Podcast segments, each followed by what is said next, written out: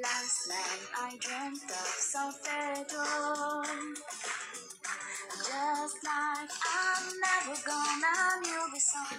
嗨，大家好，欢迎来到了今天的减肥故事哈。昨天呢，咱们晚上美拍直播的时候呢，大家聊着聊的呀，就聊到蛋白粉的话题了。一位朋友买了蛋白粉以后问我怎么用哈，是用热水还是用凉水？那肯定啊，我把这个话题我抛给了 咱们大家哈。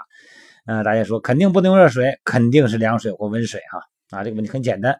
那么用热水呢，容易结块。那么又有朋友问了，那么用热水会不会影响蛋白质的吸收和质量呢？这就涉及到了温度的问题啊。那么说明大家对蛋白质呢有一些物理特性呢还不够了解。那么今天呢，跟大家聊一聊哈。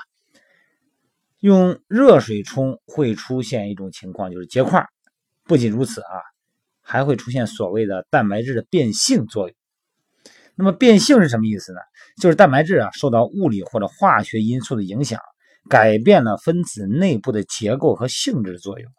一般认为呢，蛋白质的二次结构和三次结构，哎，有了改变或者遭到破坏，这就属于变性结果。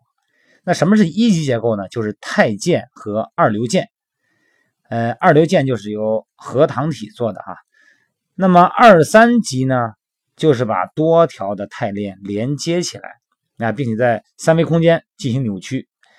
能够让蛋白质变性的办法有这个化学方式啊，有这个强酸强碱、重金属盐、尿素、乙醇、丙酮。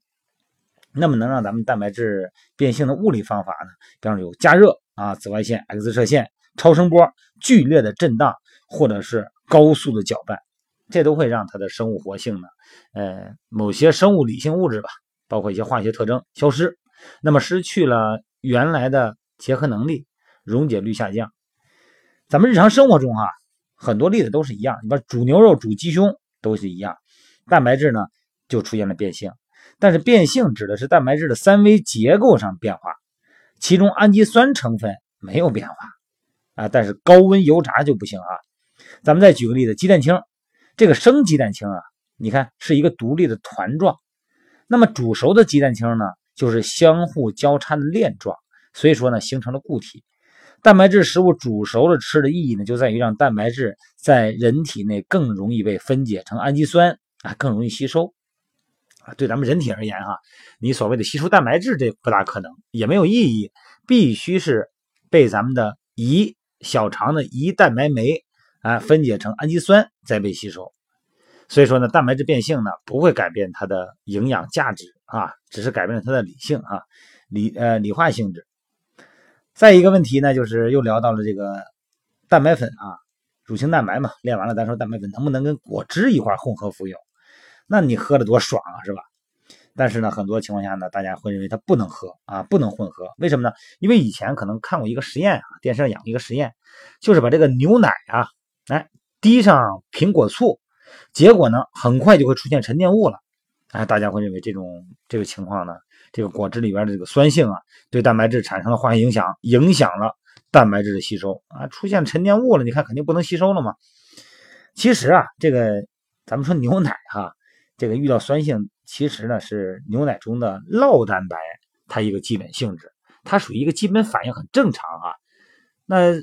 什么是酪蛋白呢？解释一下哈，以前聊过，这个牛奶啊里边的蛋白质呢含量大概是二点九到五点零左右哈，主要是乳清蛋白和酪蛋白两大类蛋白质。那么乳清蛋白只占百分之二十，酪蛋白占百分之八十。这酪蛋白什么特点啊？不容易吸收。正是因为它不容易吸收，所以说呢，经常被这个练肌肉的哈，哎，这个肌肉运动员们把它晚上睡觉前服用。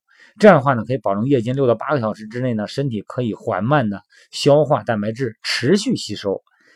所以说，很多人呢都把这个焦点呢，说练健身、练肌肉呢，集中在乳清蛋白上，其实忽略了酪蛋白的价值。运动之后快速吸收呢，你喝乳清；睡觉之前啊，和两餐之间啊，喝酪蛋白最好哈。好，咱不说这个酪蛋白话题了啊。咱就说这个跑题跑远了，再说这个沉淀物来说，就说牛奶啊，地上有成沉淀物，它主要是因为酪蛋白的作用。你要喝蛋白粉呢，其实呢，它里边咱们要喝乳清蛋白的话，它就没有这个东西，里边没有酪蛋白，它不会出现沉淀物。咱就说牛奶那个滴这个苹果醋这个问题哈，牛奶沉淀侵蚀并不影响你吸收和消化，就算牛奶不搭配果汁啊，不搭配果汁或者其他酸性饮料一块喝，你到了胃里头，你胃里边的胃酸还会让它出现沉淀，只不过是你没看见，是吧？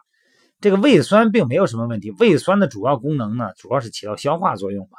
啊，胃酸和胃蛋白酶，胃酸主要是呢把这个蛋白质变性，它就把它变性，然后呢让胃蛋白酶的作用位点充分的暴露。那这也就是说，咱们吃熟的为什么比吃生的容易吸收的原因。很多东西你吃生的你吸收不了，然后再经过胃的蠕动。食物中的在胃里边消化一一段时间呢，进入肠道，然后由肠道的胰蛋白酶进行消化和吸收。所以说呢，咱们这个有时候你喝吃那个蛋白粉啊，喝蛋白粉的时候，呃，用那个榨汁机，哎，榨点香蕉或者有点果果味儿，其实呢不影响不影响什么问题哈。只不过是有一些呢，就是说咱们含单宁过高的水果。会降低牛奶啊，这个牛奶里边蛋白质的吸收。这个单宁是什么呢？就是油酸、鞣酸哈。大部分水果啊，跟那个牛奶一块喝没有什么关系哈。鞣酸是什么呀？就存在就在这个葡萄皮儿啊这里边有，还有包括柿子呀、李子呀、梨呀，还有干果中的山核桃啊、橘子、啊、桃、石榴、山楂，哎，这包括茶叶里边，它们这里边呢含单宁，就含那个鞣酸哈。好，这个话题跑远了啊，咱们大概先聊到这儿。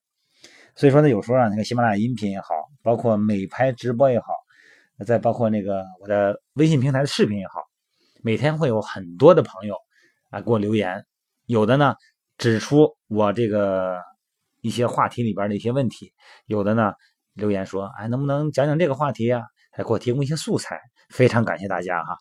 大家只有在这样的环境下呢，才能互相学习，互相取长补短。非常感谢大家。好了，各位，咱们先聊到这儿啊。